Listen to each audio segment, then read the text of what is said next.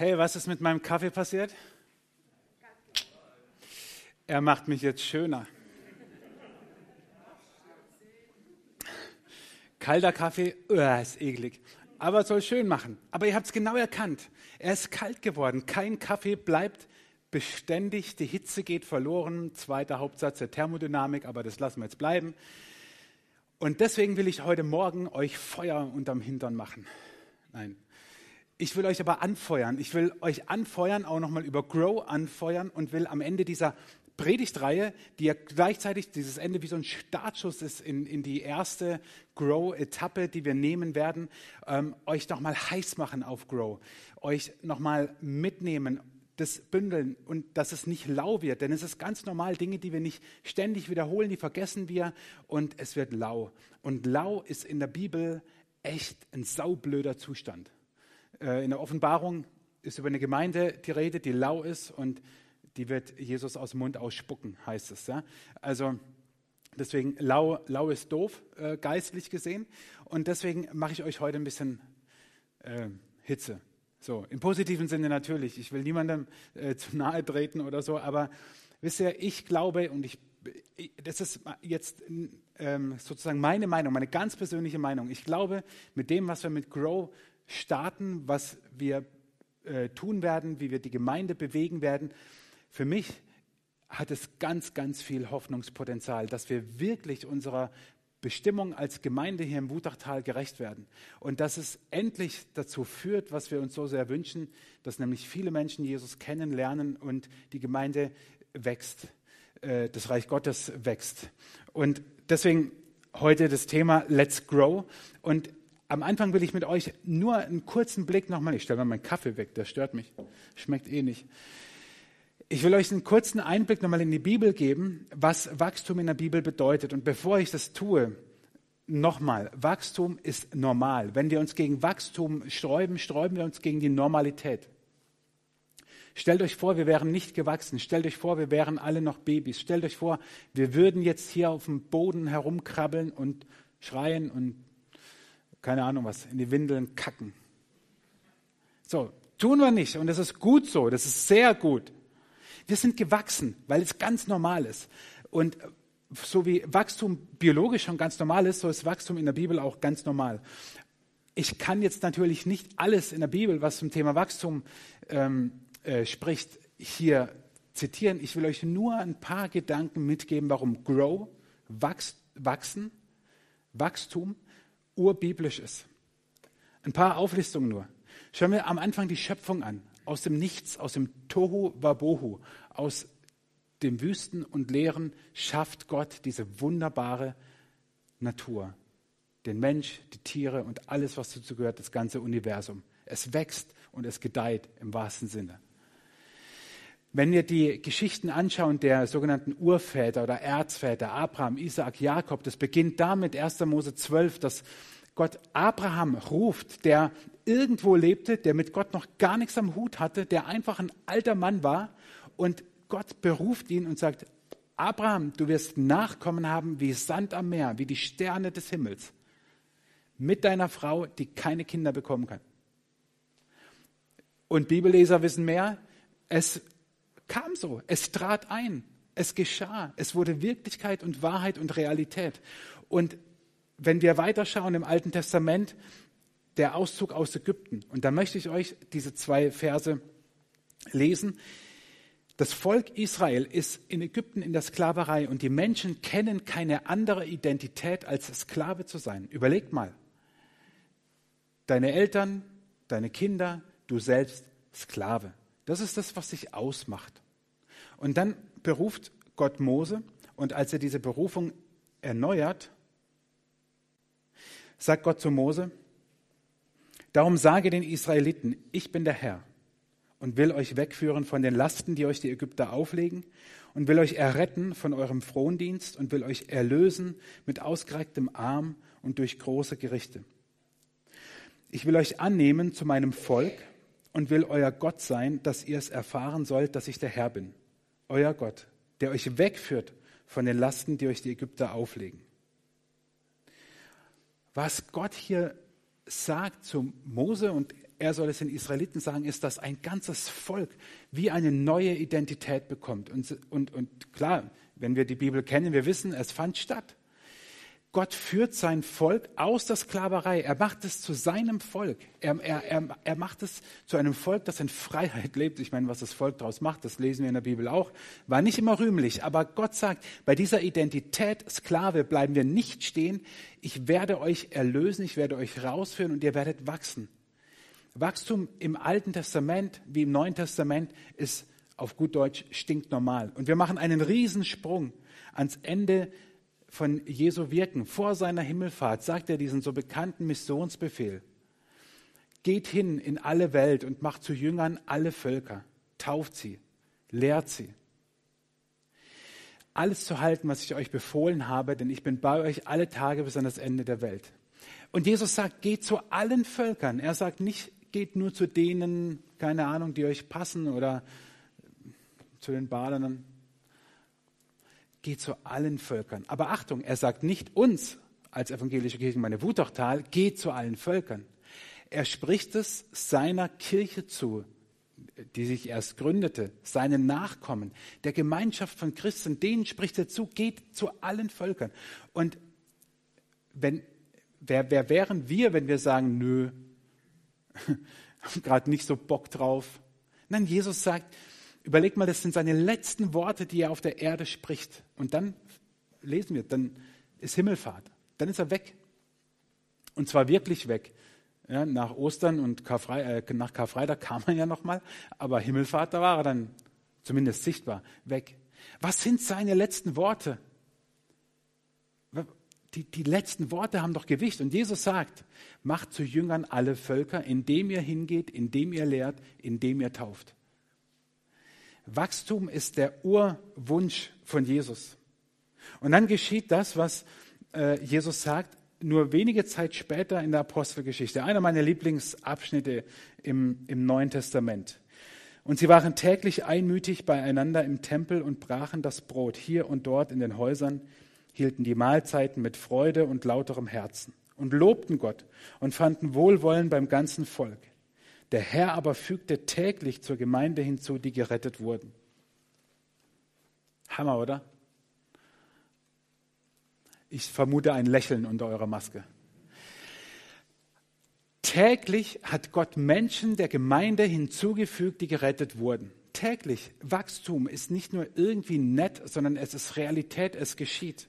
Und ich will diesen, diesen zugegeben, Schweinsgalopp durch Wachstum in der, in der Bibel mit zwei Versen, die das persönlich wie das gemeindliche sozusagen abrunden, abschließen. Paulus schreibt in Epheser 4, lasst uns aber wahrhaftig sein in der Liebe und wachsen in allen Stücken zu dem hin, der das Haupt ist, Christus. Persönlich. Und 1. Timotheusbrief als Gemeinde, Gott will, dass alle Menschen geholfen werde und sie zur Erkenntnis der Wahrheit kommen. Paulus schreibt im Epheserbrief, jeder Einzelne soll Jesus, zu Jesus hinwachsen, im Glauben sozusagen wachsen. Und er schreibt es in Epheser 4, wo er davor über die Gemeinde schreibt, über den fünffältigen Dienst, dass es Apostel, Lehrer, Hirten, Propheten, Evangelisten gibt. Jeder hat seinen, seinen Bereich, in dem er drin ist. Übrigens du auch, falls du es noch nicht wusstest, aber ähm, lass uns drüber reden. Äh, jeder, der mit Jesus unterwegs ist, ist in einem dieser Bereiche oder in mehreren Bereichen eingesetzt. Paulus schreibt, damit die Gemeinde auferbaut wird und wächst, geistlich wächst. Und dann schreibt er, wir sollen aber in allen Stücken, in allem, was wir tun, zu Jesus hinwachsen, ganz persönlich. Und gleichzeitig dieser Anspruch, 1. Timotheus, Gott will, dass alle Menschen gerettet werden und sie zur Erkenntnis der Wahrheit kommen. Wachstum, wachsen ist ist keine Erfindung der Neuzeit oder ähm, jetzt von uns, weil uns langweilig wäre, das ist urbiblisch. Es gibt Gemeinden, die wollen das nicht. Es gibt Gemeindeleiter, es gibt Pastoren, die wollen das nicht.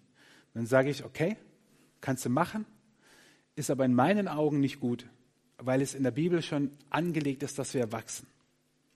Und deswegen glaube ich, dass das, was wir mit Grow beginnen, dass es nicht nur ein nettes Programm ist, sondern dass wir das, was Gottes ureigener Wunsch ist, dass wir das leben. Und Grow ist nicht ein Programm, was wir jetzt starten. Ihr Lieben, Grow wird uns über die nächsten Jahre begleiten, hoffentlich. Denn ich glaube, nur nachhaltige Veränderungen sind gute Veränderungen. Wir können punktuell unser Verhalten ändern. Manch einer fastet jetzt in der Fastenzeit, verzichtet auf Dinge oder ändert Gewohnheiten. Und das ist gut. Nachhaltig wird es dann, wenn es auch über die Fastenzeit hinausgeht. Und dann werden es gute Veränderungen. So ist es im Moment eine gute geistliche Übung. Ich mache es auch. Also ich, ich, ich sage nicht, dass es falsch ist. Auf Kaffee verzichte ich aber nicht, wie ihr gesehen habt. Äh, aber damit es wirklich nachhaltig und gut wird, darf es ruhig auch darüber hinaus Bestand haben, auch wenn es schwierig ist. Ich weiß. Aber wir wollen mit Grow eben nicht jetzt das nächste Programm durchs Dorf jagen, sondern glauben, dass darin das angelegt ist, was wir in der Bibel finden. Diese vier Schritte. Ich habe heute mal so einen, einen Grow-Zug sozusagen mitgebracht. Gott kennen, Freiheit erleben, Bestimmung entdecken und einen Unterschied machen. Diese vier, diese vier Schritte auf einer, auf einer Reise, die man ja auch mit dem Zug machen kann, die, die uns begleiten. Gott kennen, sein Leben Jesus anzuvertrauen und zu sagen, Jesus, ich, ich, ich brauche dich. Damit beginnt alles. Freiheit erleben in Kleingruppen. Hey, wir alle wissen, wirkliche Veränderung geschieht in Beziehung. Ich kann euch viel predigen. Meine Vorgänger haben euch ganz viel gepredigt. Meine Nachfolger werden euch ganz viel predigen. Ihr lest Bücher, ihr hört Podcasts, das ist alles gut. Aber wo verändert ihr euch? Dort, wo ihr jemanden an der Seite habt, der euch mitnimmt, der euch begleitet, der wie so ein Mentor ist, ein guter Freund, Mama oder Papa oder wer auch immer, und der euch auch mal in den Arsch tritt, wenn es nicht so läuft. Aber nicht, indem wir nur Dinge hören oder lesen. Die sind wichtig, damit wir inspiriert werden. Aber wirkliche Veränderung geschieht in Beziehungen. Bestimmung entdecken, was wir durch Next Steps starten werden. Jeden Sonntag nach dem Gottesdienst eine Dreiviertelstunde, wo es um einen bestimmten Themenbereich geht und dann einen Unterschied machen. Dass wir in einer Haltung, in Dream Teams arbeiten, nicht einfach nur sagen, oh, ich mache halt, damit es gemacht ist, sondern dass wir begreifen, Kolosser 3, alles, was ihr tut, das tut dem Herrn. Wir, wir in der Gemeinde arbeiten wir doch nicht für die Gemeinde, ihr arbeitet auch nicht für mich oder, oder für andere. Wenn wir in der Gemeinde mitarbeiten, tun wir das für Gott. Dein Chef ist Gott, das bin nicht ich. Deswegen ähm, ist es vielleicht manchmal auch ein bisschen eine Herausforderung, wenn, wenn du das dann von mir hörst, wenn, wenn dir irgendwas nicht passt oder so. Oder äh, klassisches Beispiel Lobpreis, ne? hier, keine Ahnung, das Lied gut gefällt mir nicht oder Schlagzeug gefällt mir nicht oder was auch immer. Ja klar, geht ja auch nicht um dich, geht ja um Gott.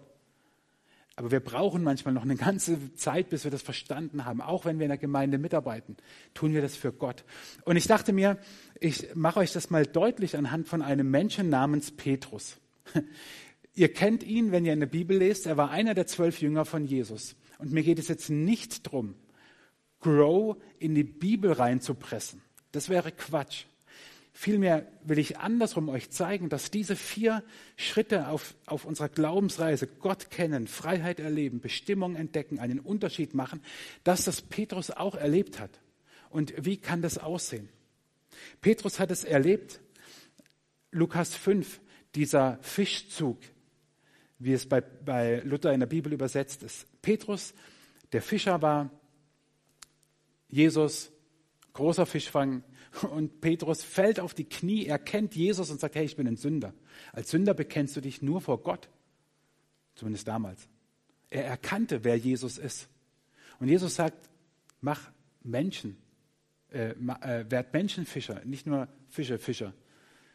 Du sollst jetzt Menschen für mich gewinnen. Petrus erlebt Freiheit und wahrscheinlich wundert ihr euch jetzt, wenn ihr die Bibelstelle kennt, äh, wie ich auf die komme. Ähm, ich will sie euch kurz vorlesen. Ähm, Matthäus 16, kurz vorher sagt Petrus zu Jesus, als er, als er seine Jünger fragt, hey, was sagen eigentlich die Leute, wer ich bin? Für wen halten sie mich? Und dann sagen sie ihm so, für, für wen sie ihn halten. Und dann sagt Petrus zu Jesus, du bist Christus, du bist der Sohn Gottes mitten in, im jüdischen Kontext. Du bist der, auf den wir seit Jahrhunderten warten. Und dann sagt Jesus zu Petrus, du bist Petrus und auf diesen Felsen will ich meine Gemeinde bauen, und die Pforten der Hölle sollen sie nicht überwältigen. Ich will dir die Schlüssel des Himmelreichs geben. Alles, was du auf Erden binden wirst, soll auch im Himmel gebunden sein. Und alles, was du auf Erden lösen wirst, soll auch im Himmel gelöst sein. Hier erlebt Petrus Freiheit. Und du fragst dich vielleicht, hm, äh, wie um alles in der Welt erlebt Petrus hier Freiheit? Das Entscheidende steht ganz am Anfang. Jesus sagt zu ihm, du bist Petrus. Jesus spricht Petrus seine Identität zu. Er gibt ihm Autorität und Vollmacht. Petrus wird frei von Erwartungen, von Ansprüchen. Jesus sagt zu Petrus, wer er ist. Er macht ihn frei, weil er ihm seine Identität zuspricht. Petrus entdeckt seine Bestimmung an Pfingsten, würde ich mal so salopp sagen. Apostelgeschichte 2, diese Predigt, wo die Leute fragen, hey Petrus, was sollen wir jetzt machen? Und er sagt, kehrt um und lasst euch taufen. Und 3000 sagen, okay. Wie krass. 3000 an einem Tag sagen, okay, wir kehren um. Wir, erster Schritt, lernen Gott kennen. Wir vertrauen Jesus unser Leben an. Und ich glaube, dass seine Bestimmung schon viel früher begann. Als die Jünger mit Jesus unterwegs waren, war Petrus oft der Sprecher, wie so der Klassensprecher von einer Gruppe. Und das lesen wir an vielen Stellen, dass Jesus mit Petrus redet, aber nicht, weil er mit den anderen nicht reden wollte, sondern weil jede Gruppe einen Sprecher hat. Und das war Petrus. Und seine, sein letzter Step sozusagen, einen Unterschied machen, könnte man jetzt vieles erwähnen. Apostelgeschichte 9, in den Versen 32 bis 35, ähm, da, da liest man, wie Petrus einen Mann namens Aeneas heilt. Abgefahren. Diejenigen, die viel Bibel lesen, die lesen das schon so, ah ja, mal wieder eine Heilung. Und ich denke jedes Mal, wie abgestumpft bin ich eigentlich? Wie krass ist das, dass Petrus sagt zu dem Aeneas, Jesus macht dich gesund, mach dein Bett. Und dieser Aeneas war acht Jahre lang geheilt. Das heißt, es gab einen Zeitraum vor und ab jetzt auch nach der Lähmung. Und er war acht Jahre gelähmt, nicht geheilt. Er war acht Jahre gelähmt. Und das heißt, es gab etwas in seinem Leben, eine Unfallkrankheit, wir wissen es nicht. Aber Petrus hat nicht nur den Unterschied gemacht, dass er ihn geheilt hat, sondern dieser Aeneas, der konnte seine Familie wieder ernähren. Deswegen hieß er vielleicht Aeneas. Kann man sich. Ah, flacher Sonntag. Also, äh, Petrus hat nicht nur im Leben von diesem Aeneas einen riesen Unterschied gemacht, sondern in seiner ganzen Familie. Weil der Mann damals einfach die Sozialversicherung und das Einkommen in Person war. Und es war jetzt wieder möglich. Und jetzt hockt ihr da und denkt, ja toll, Petrus, aber lass mir, mich dir eins sagen. Petrus war ein ganz normaler Mensch. Und das hat Jesus mit ihm angestellt. Petrus war ganz normal. Er war jemand wie du und ich. Er war sogar noch schlimmer. Er war ein Loser. Er war ein Verlierer. Die Jugendlichen heute werden sagen, er war ein Opfer. Denn wenn Petrus in diesem Alter, in dem er war, Fischer war, hat er die Jahre davor etwas erlebt, was seine Identität komplett zunichte gemacht hat. Denn jeder Teenager-Junge in, in der damaligen Zeit wollte eines werden. Nicht Polizist, nicht Astronaut, nicht Feuerwehrmann, sondern Rabbi. Oh, wow, denkst du, uh, Rabbi, wollte ich auch schon nie werden. Damals waren die Rabbis die angesehensten Personen, also das heißt die jüdischen äh, Gesetzeslehrer, die jüdischen Lehrer, das waren Autoritäten. Und jeder wollte das werden und begab sich in ein Schulsystem, in ein Klassensystem, lernte das über die Jahre. Und irgendwann wurde man aussortiert, nur noch die Besten kamen weiter. Die konnten dann übrigens die ersten fünf Bücher Mose auswendig, nicht nur ein paar Verse, sondern fünf Bücher Mose auswendig. Und dann ging, wurde immer weiter ausgesiebt. Und irgendwann warst du ganz nah an deinem Rabbi, an, an dem Lehrer. Und Du hast alles gemacht, was er gemacht hat. Du bist mit ihm aufs Klo gegangen, ob du musstest oder nicht. Du hast alles gemacht. Nur damit eines Tages er zu dir sagt, okay, dich nehme ich ins Eins zu eins Training sozusagen als Mentor und du wirst Rabbi. Petrus war Fischer, das heißt, kein Rabbi hat es zu ihm gesagt. Das heißt, er ist enttäuscht zurück in seinen Beruf, den er vielleicht mal erlernt hat oder ein ganz normaler Beruf und er ist zurück. Und dann passiert etwas, was Petrus zu einem ganz besonderen Menschen macht. Denn eines Tages hat er den Jackpot geknackt. Also er hat ihn nicht selber geknackt, sondern eigentlich hat es Jesus für ihn gemacht. Denn eines Tages kommt Jesus und spricht diese Worte, die Petrus jahrelang gehört hat und abends heulend im Bett lag, weil sie kein Rabbi zu ihm gesagt hat. Sagt Jesus, komm, folge mir nach. Und das hat Petrus zu dem besonderen Menschen gemacht. Und dreimal darfst du raten, was Jesus zu dir heute Morgen sagt. Komm, folge mir nach. Und er sagt nicht nur, komm, folge mir nach, sondern er sagt, ich mache dich frei. Ich gebrauche dich und ich sende dich.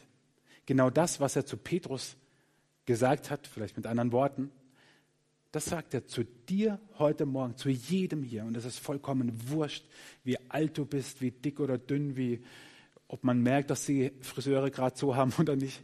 Äh, spielt gar keine Rolle. Ich meine jeden von euch. Dieser Jesus, von dem wir singen, er, er versetzt Berge. Du allein rettest mich. Er sagt zu dir, folge mir nach. Ich mache dich frei. Ich berufe dich. Ich gebrauche dich und ich sende dich. Ist das nicht krass? Wenn es da nicht heiß wird, dann weiß ich auch nicht warum. Oder wann dann. Natürlich sagt nur ich das, wir würden es gerne direkt von Jesus hören, aber glaub mir halt zumindest mal. Jesus sagt dir das heute Morgen. Und ich möchte euch jetzt die, nein, ich möchte nicht, ich gebe euch jetzt die Gelegenheit, einen Schnelltest zu machen. Könnt ihr mal die Schnelltests bringen? Nein, Scherz. Wir machen einen Schnelltest und zwar einen Grow-Schnelltest. Keinen Corona-Schnelltest, sondern einen Grow-Schnelltest, weil ich gebe euch die Möglichkeit, dass ihr mal, während die Band ein bisschen spielt, euch über diese Bereiche Gedanken macht. Ich habe euch zu jedem dieser vier Bereiche in unserem Zug habe ich Fragen dabei. Jeweils zwei Fragen, die das einfach mal nur so ein bisschen, wie sagt man so, ähm, blitzlichtartig uns vor Augen führen und geh sie mal für dich einfach ganz im Stillen, während die Band spielt, für dich durch. Gehört mein Leben Jesus? Ist die Mission Jesu auch meine Mission? Gibt es negative Bindungen in meinem Leben? Bin ich Teil einer Kleingruppe? Kenne ich meine Geistesgaben? Weiß ich um meine charakterlichen Stärken und Schwächen? Bin ich Teil eines Dreamteams? Lebe ich die Werte der evangelischen Kirchengemeinde Wutachtal?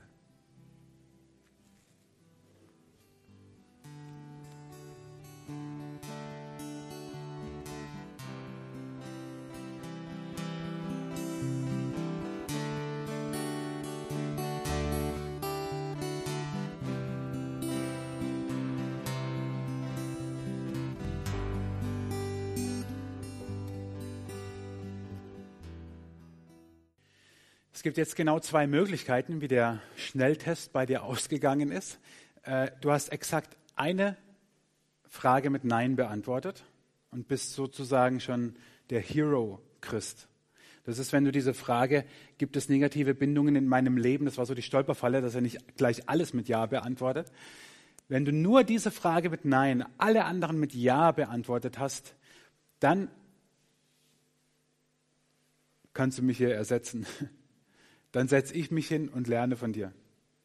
Oder die Gemeinde lernt von dir. Und du steigst ein und leitest Grow mit und sagst, okay, ich bin jetzt dafür da, andere mitzunehmen, andere zu begeistern, andere zu begleiten. Wenn es dir aber so geht wie mir, dass es mehr als eine Frage gab, wo du mit Nein antworten musst, dann lade ich dich ein, deinen nächsten Schritt zu gehen und sozusagen in den Grow-Zug einzusteigen. ist dein nächster Schritt, dein Leben Jesus anzuvertrauen. Ich werde nicht müde zu sagen, dass es das A und O ist und damit jede geistliche Reise beginnt. Deswegen ist es der erste Schritt. Es ist deine, dein Next Step, Jesus dein Leben anzuvertrauen. Oder ist dein nächster, dein nächster Schritt in dem Bereich Kleingruppe? Teil einer Kleingruppe zu werden, Freiheit zu erleben in Dingen, die dich gefangen halten. Es ist ja nicht so, wir geben Jesus unser Leben und alles wird gut. Das stimmt ja nicht, das ist ja nicht so. Es braucht oft Zeit, bis wir von Dingen frei werden. Oder kennst du deine Bestimmung? Ist da dein nächster Schritt zu entdecken? Was ist deine Bestimmung? Mir schrieb die Tage jemand, als Antwort auf eine Predigt, auf die vorletzte Predigt, wie anstrengend es ist, gegen seine Bestimmung zu leben.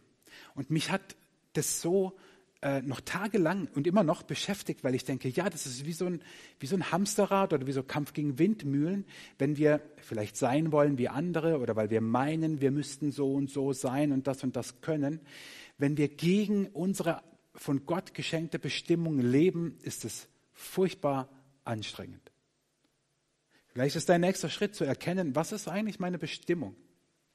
Oder dein nächster Schritt ist, in einem Dream Team in unserer Kirchengemeinde oder darüber hinaus mitzuarbeiten oder deine Haltung deiner Mitarbeit zu hinterfragen. Tue ich es für Gott oder tue ich es, weil es halt sonst keiner macht? Tue ich es, um anderen zu gefallen? Was ist dein nächster Schritt auf dieser Reise? Und ein Zug wäre ja doof, wenn er nicht fahren würde. Und vielleicht sagst du dir, hm, shit, jetzt ist der Zug abgefahren. Ich wäre ja gerne aufgesprungen. Ich wäre ja gerne bei Next Steps dabei gewesen. Ich hätte ja gerne versucht, meine Bestimmung zu finden. Oder ich hätte ja gerne Gottesdienste besucht, in denen ich Gott kennenlernen kann. Das Schöne ist, der Zug kommt schon wieder am Bahnhof vorbei. Und das, was man nie machen darf, auf Zügen surfen. Du kannst zum Beispiel sagen, ja, mein Next Step ist Freiheit zu erleben. Ich werde jetzt, ich steige ein, ich gehe mit auf die Reise und ich werde mich jetzt im beginnenden Kleingruppensemester anmelden oder ich werde eine Kleingruppe starten. Das ist mein nächster Schritt. Und wenn du hier am Bahnhof bist und denkst, keiner hat mich lieb, oh, da kommt schon wieder der Grow-Zug vorbei. Mensch, und da sind tolle Leute drin, die dich mitnehmen, zum Beispiel deine Bestimmung zu entdecken mit Next Steps, wobei wir auch nicht warten wollen bis, bis Herbst, ja. Jederzeit lass uns reden, wenn du sagst, Mensch, was ist meine Bestimmung? Und du sagst, wieso fährt der blöde Zug nicht los? Und weiter geht die Reise. Es hört nie auf. Ja, das Bild hinkt, wir drehen uns im Kreis, ist mir auch klar. Äh, versteht ihr? Grow wird nie so sein, dass du sagst, oh Mist, ich hab's verpasst. Nein, hier am Bahnhof stehen die Nächsten, springen auf und sagen, Mensch, naja, eigentlich, eigentlich bin ich schon eine ganze Weile in der Gemeinde dabei. Zum Glück hängt das Schild so hoch, da kann ich mich dahinter verstecken. Das sieht niemand, dass genau für mich dieser Schritt jetzt dran ist, dass ich Gott erstmal das ist echt ein schwieriger Schritt, deswegen braucht es manchmal sehr viel. Dass ich Jesus mein Leben anvertraue, dass ich sage, okay Jesus, äh, jetzt, ich bin hier zwar schon echt eine ganze Weile mit am Start, aber jetzt, jetzt soll meine Glaubensreise richtig Fahrt aufnehmen und jetzt vertraue ich dir mein Leben an. Und wieder stehen hier manche am Bahnhof und sagen, Mensch, voll cool, der Grow-Zug kommt wieder vorbei. Meine Frage oder meine Bitte an dich ist, steigst du in diesen Grow-Zug ein? Gehst du diesen nächsten Schritt? Und ich möchte nicht, dass du auch diese Fragen eben nicht als Druck hörst. Du musst. Nein. Hör sie als diese, diese Frage, willst du dabei sein, um deinen nächsten Schritt mit Jesus zu gehen? Es geht doch nicht um eine Karriereleiter, es geht nicht darum, ein besserer Christ zu werden, sondern quasi diese Glaubens- und Abenteuerreise mit Jesus weitergehen zu lassen. Und die Frage ist, willst du das nicht nur, sondern machst du es auch? Den Spruch habe ich jetzt schon ein paar Mal gebracht. Machen ist, wir wollen, nur krasser. Und wir können viel wollen. Ey, und du magst jetzt für dich eine Entscheidung treffen. Spätestens am Mittwoch fragst du dich, was war da nochmal? Echt? Gut, bei manchen ist es auch schon beim Mittagessen heute, aber es ist so, es ist so, es ist wirklich so. Wir nehmen uns das jetzt vor, wir spüren, wie Gott zu uns redet, wir spüren, wie der Heilige Geist uns berührt, sei es hier in der Kirche oder zu Hause auf dem Sofa oder im Winter- oder Frühlingsgarten, wo auch immer. Wir spüren das und vergessen es oft ganz schnell. Und deswegen habt ihr hier in der Kirche, ihr zu Hause, seht leider nur das Bild, äh, eine Tasse oder Tassen bei euch stehen und die nehmt ihr bitte mit. Weil diese Tasse aus der ich auch getrunken habe. Also ihr kriegt eure eigene. Da steht drauf, das haben wir schon immer so gemacht. Und ihr wisst, das ist der Hate-Spruch Nummer eins für mich. Also wer den mir sagt, der sieht mich toben. Oh, das muss wirken. Diese Tasse hat mir Beate vor, ich weiß gar nicht wann, zum Geburtstag geschenkt, vor zwei Jahren oder so. Keine Sorge, wir haben ein gutes Betriebsklima im Pfarramt. Deswegen hat sie es mir ja geschenkt. Und dann hatte ich schon mal im, im Advent darüber gepredigt, hatte die Tasse dabei. Und dann kam jemand, ein, ein wunderbarer Mensch, ein wunderbarer Mann aus dieser Gemeinde, der namentlich nicht erwähnt werden möchte, aber ganz, na gut, ich verrate es jetzt auch nicht. Er kam auf die Idee und hat gesagt, hey, das wäre doch cool, wenn jeder so eine Tasse kriegt. Ja, und dann hat er die halt in Druck gegeben, in Auftrag gegeben. Jetzt haben wir jede Menge von diesen Tassen.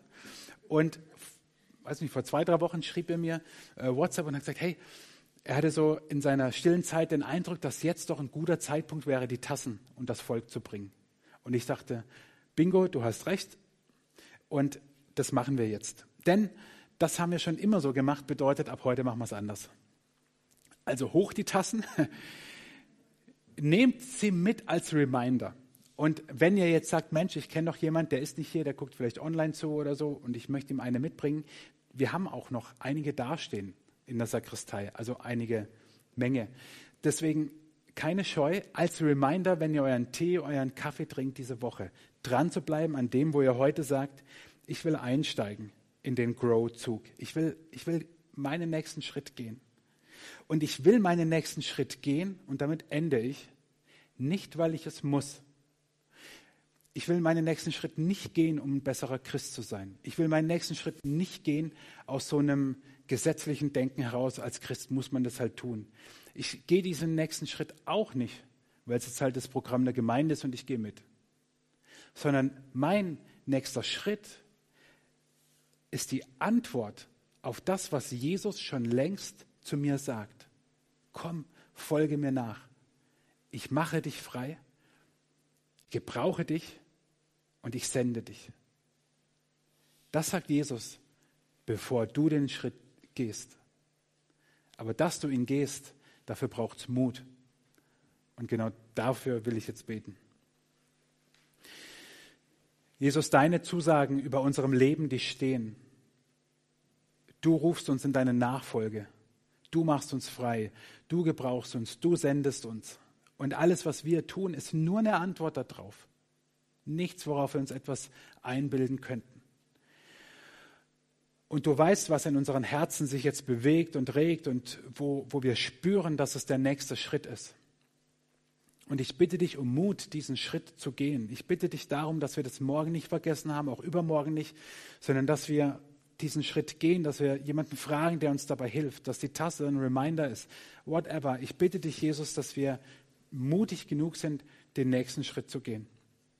Und ich bitte dich besonders für alle, die diesen ersten Schritt noch gehen wollen und sagen, ja, ich will mein Leben Jesus anvertrauen, dass sie es jetzt tun und nicht warten. Ich danke dir, Jesus, dass du mit uns Schritte gehst, dass du der Zugführer bist und dass du Großes mit jedem Einzelnen vorhast. Amen. Dein nächster Schritt, der könnte heute Abend schon sein. Heute Abend starten nämlich unsere 21 Tage des Gebets. Heute Abend um 20 Uhr mit einem Gottesdienst, der hier stattfindet und über YouTube gestreamt wird. 20 Uhr heute Abend und dann ab morgen Abend, jeden Abend in der kommenden Woche von 20 bis ungefähr 21 Uhr wird es über Zoom äh, Gebetstreffen geben zu diesem Heft. Kannst du die Folie reinmachen, äh, Helmut? Wir werden uns über Zoom treffen. Vielen Dank über Zoom treffen und dieses Heft nicht einfach nur durcharbeiten, sondern die Schätze darin heben. Und wenn du mit Zoom noch ein bisschen auf Kriegsfuß stehst, mit so Videokonferenz-Tool und so, dann melde dich. Wir wollen, dass so viele wie möglich daran teilnehmen. Du kannst sogar telefonisch einfach teilnehmen. Das geht auch. Auf der Homepage steht alles, äh, wie man sich auch telefonisch einwählen kann. Wir werden jeden Abend der kommenden Woche zu, zu Einheiten aus diesem Heft uns treffen. Wir werden äh, darüber sprechen. Wir werden aber auch beten. Nächsten Sonntag wird es wieder um 20 Uhr einen Gottesdienst geben, der live gestreamt wird über, über YouTube. Und nächste Woche, also die kommende Woche, machst du das dann zu Hause. Alleine, in der Familie, abends um 20 Uhr oder morgens um 5 Uhr, das ist dir überlassen. Und dann enden wir am 7. März um 20 Uhr nochmal mit einem Gottesdienst, der gestreamt wird. Ähm, diese 21 Tage des Gebets, die, die Mathefüchse unter euch haben es schon gemerkt, wir in 14 Tagen machen. Aber sie gehören elementar zu Grow dazu und im Herbst, wenn wir es das zweite Mal machen, immer im Frühjahr und im Herbst werden wir es tun, werden wir sie 21 Tage äh, machen. Wenn du noch kein Heft hast, nimm eins mit, am Ausgang liegen welche. Wenn du jemanden kennst, der noch kein Heft hat, dann schmeiß ihm ein, eins ein. Wenn du jemanden kennst, der jemanden kennt, der noch kein Heft hat, dann nimm noch ein Heft mit. Wenn du jemanden kennst, ihr wisst, was ich meine, nehmt ein Heft mit, unbedingt. Da sind so viele wertvolle Impulse drin, auch über diese 14 oder 21 Tage des Gebets hinaus. Und vielleicht ist dein nächster Schritt ähm, in diesem Waggon Freiheit erleben. Äh, Kleingruppen.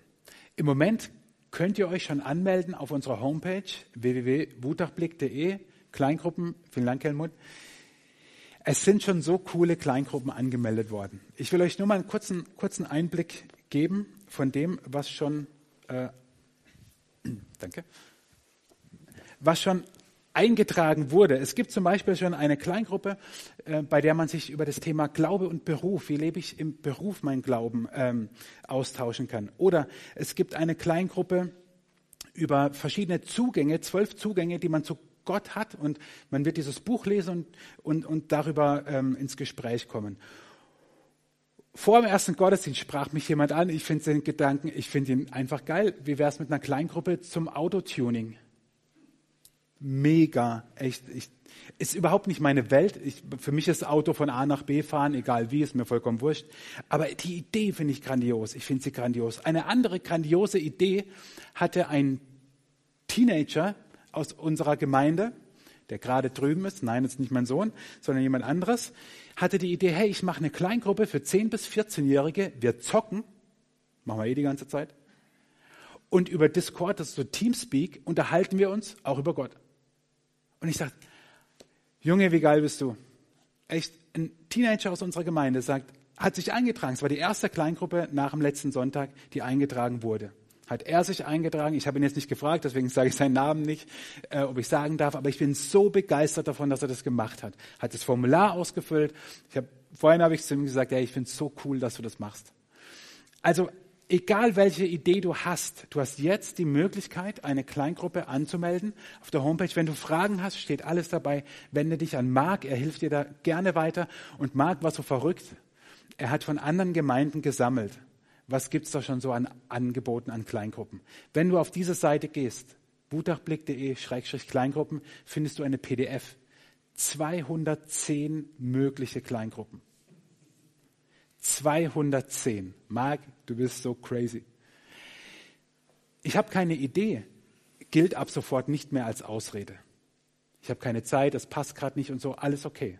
Aber keine Idee zu haben, gilt nicht mehr. Geh auf die Homepage und guck nach. Bei den 210 Ideen wird sicher was dabei sein. Vielleicht ist etwas davon dein nächster Schritt. Nutze doch diese 14 Tage jetzt im Gebet, um vielleicht rauszukriegen, biete ich eine Kleingruppe an und wenn ja, mit wem oder zu welchem Thema? Was mache ich gerne? Was biete ich an? Diese 14 Tage, weil nach den 14 Tagen des Gebets schließt sozusagen auch die Anmelde äh, Zeit für Kleingruppen. Und danach wird dann die Möglichkeit sein, dich als Teilnehmer anzumelden. Ich hoffe, dass äh, durch den Gottesdienst, dass Gott nicht ich, dass Gott euch euren Kaffee wieder ein bisschen erhitzt hat und dass ihr auch erkennt, Mensch, welche Chancen stecken in dem, was Gott Großes noch äh, tun kann hier im Wutachtal. Und ich bitte euch aufzustehen am Ende. Wir sind am Ende des Gottesdienstes zum Segen. Erinnere euch nochmal an die Tassen, dass ihr sie mitnehmt, dass ihr, wenn ihr noch nicht habt, äh, ein Heft mitnehmt und heute Abend um 20 Uhr, ihr könnt einfach YouTube anlassen sozusagen, äh, einschaltet zu unserem Auftakt Gottesdienst. Der Herr segne euch und er behüte euch. Der Herr lasse sein Angesicht leuchten über euch und er sei euch gnädig. Der Herr erhebe sein Angesicht über euch und er gebe euch seinen Frieden. Amen.